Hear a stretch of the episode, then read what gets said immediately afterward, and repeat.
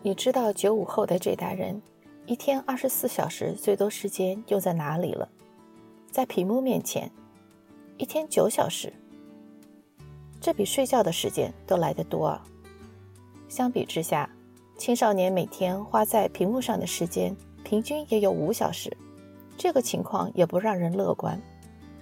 长时间使用屏幕会影响睡眠质量，有碍身体发育。也会给心理健康带来很多负面的影响。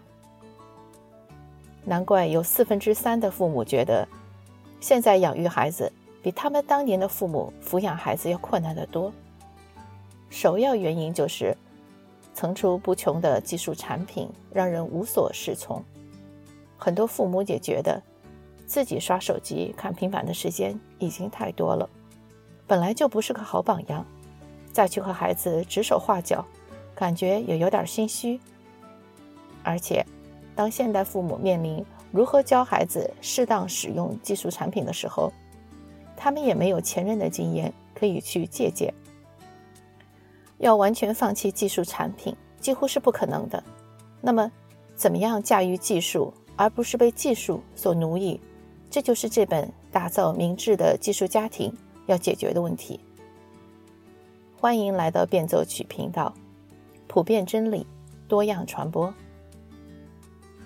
打造明智的技术家庭这本书的作者是安迪·克劳奇，他毕业于波士顿神学院，在《今日基督徒》杂志工作了十多年，担任执行编辑和策划。他现在从事的工作是帮助基督徒在高科技领域创业。高技术产品像水银泻地一般。无孔不入地侵入了我们生活的方方面面。如何适当的使用技术产品，也许是个新的挑战。但是技术本身不是问题，问题是人类的弱点被技术放大了。欲望、贪婪、嫉妒、懒惰、野心，这些都是人自古以来就有的弱点。这些人性的弱点，使我们在光彩夺目。诱惑十足的屏幕面前，几乎没有还手之力，很容易的就会被算法所带领，走上上瘾的道路。那么，对付这些人性弱点的解药在哪里？我们可以从古人的美德教育中找到，那就是品质、智慧和勇气。在作者安迪看来，技术应该是帮助我们更爱生活中的人。而不是爱那些线上的、不曾见过面的、遥不可及的人。技术应该帮助我们展开有意义的谈话，而不是让我们不再和身边人交流。技术应该更好地帮助我们爱护原本就不完美的身体，而不是给我们灌输虚假的承诺，告诉我们会一直健康、永远年轻。技术应该帮助我们更好的、更快地掌握更多的技能。而不是让我们成为被动的消费者，拥有的技能越来越少。技术应该帮助我们培养对大自然、对造物主的敬畏，而不是隔断我们和自然的联系。仿照圣经的十诫，安迪提出了明智的技术家庭的十项承诺。现在和大家分享其中主要四点：第一，全家一起培养更多的智慧和勇气。技术的口号是让我们的生活变得越来越容易，越来越轻松。可是，技术让我们更幸福了吗？让我们的人生活得更有价值了吗？让我们更有人性了吗？家庭从某种意义上来说，应该是一个集中训练营。家庭是塑造人的地方，是让我们变得越来越有人性的地方。当我们说一个人有人性的时候，我们会联想到仁爱。宽容、善良、怜悯，有奉献、牺牲精神，和生命中最亲密的人住在同一个屋檐下，总会有许多摩擦。不是别人冒犯了我，就是我冒犯了别人。但是，恰恰是因为这些摩擦，让我们学会了同情、克制、理解、体谅、宽容和谦卑这些宝贵的品质。技术是什么呢？技术是让我们可以不依靠他人。依然过着舒适轻松的生活。有了技术，我们就不需要体谅，不需要等待，不需要理解，不需要宽容。原本要大家通力合作的事情，技术让我们以一己之力就可以完全胜任。是的，技术的确让我们的工作变得更加轻松、更加高效，也更加能够身兼多职。可是，我们和技术在一起的时间越长，我们也越被技术所同化，我们也就离人性越来越远了。所以在使用技术的时候，我们可以问自己这样的问题：这个东西能让我变得更有智慧吗？还是更加愚笨？这个东西会让我变得更勇敢呢，还是更加胆小？这东西会让我变得更加谦虚呢，还是更加骄傲？合理明智的使用技术。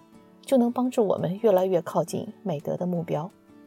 第二，每天一小时，每周一天，每年一到两周，安迪全家都会关掉所有的设备，把这段时间专注于敬拜上帝，与家人朋友一起交流，一起玩耍，一起安息。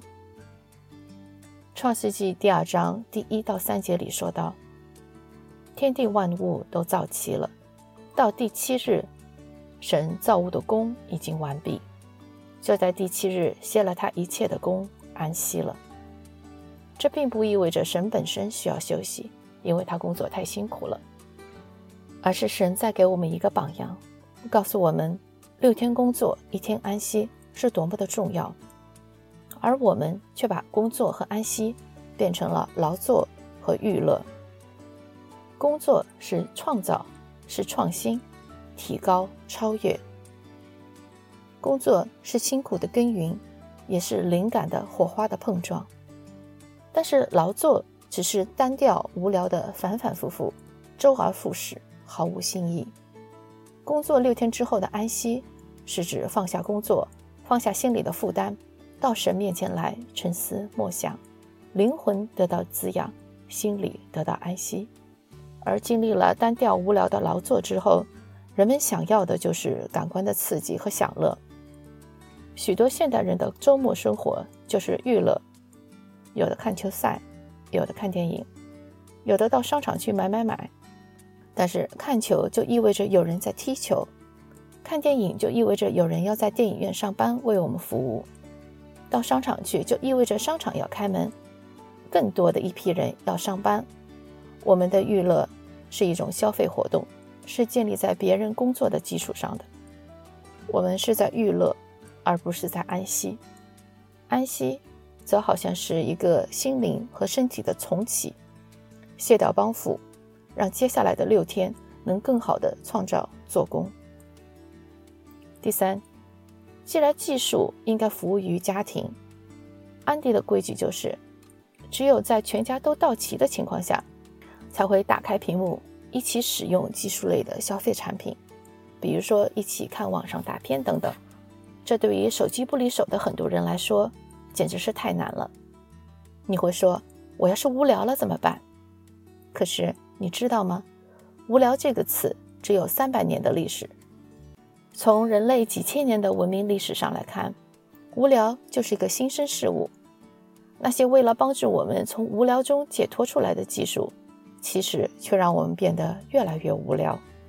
技术让我们不再感到无聊，因为技术提供的种种娱乐应接不暇，让我们根本没有时间去思考。所以，我们永远不会意识到自己是多么的无聊。有调查研究发现，超过半数的青少年是因为无聊才去上色情网站的。所以，对家长来说，帮助孩子抵抗色情文化的最好的办法。是让他们过上丰富的、多样化的与真人打交道的生活，对，就是那种虚拟技术试图仿造的实体生活。第四，配偶拥有彼此对方所有电子设备的密码。创世纪二章二十四节说道：“人要离开父母，与妻子联合，二人成为一体。”这也就是说，夫妻之间应该紧密相连。遂始于隐藏。始于分离。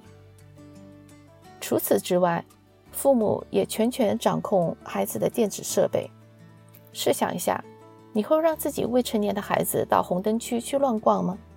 当然不会。那我们为什么会让孩子到虚拟的社区，没有大人的保护而四处闲逛呢？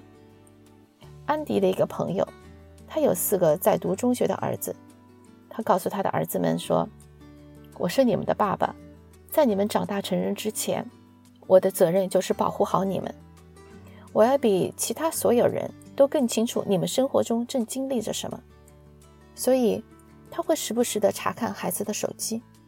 可能很多人觉得安迪朋友的做法太过分了，让人接受不了。但是现实情况是。”如果成年人都难以应付来自互联网的诱惑，那么在青春期中的孩子就更加没有能力来抵挡。在技术最强大、最无所不及的地方，安迪朋友的监督也是最严格的。奥古斯丁认为，基督徒的美德就是爱的排序，意思就是说，只有我们全心全意全力的爱神，才有可能在神的启示下。把对其他人、其他事物的爱做出一个正确的排序。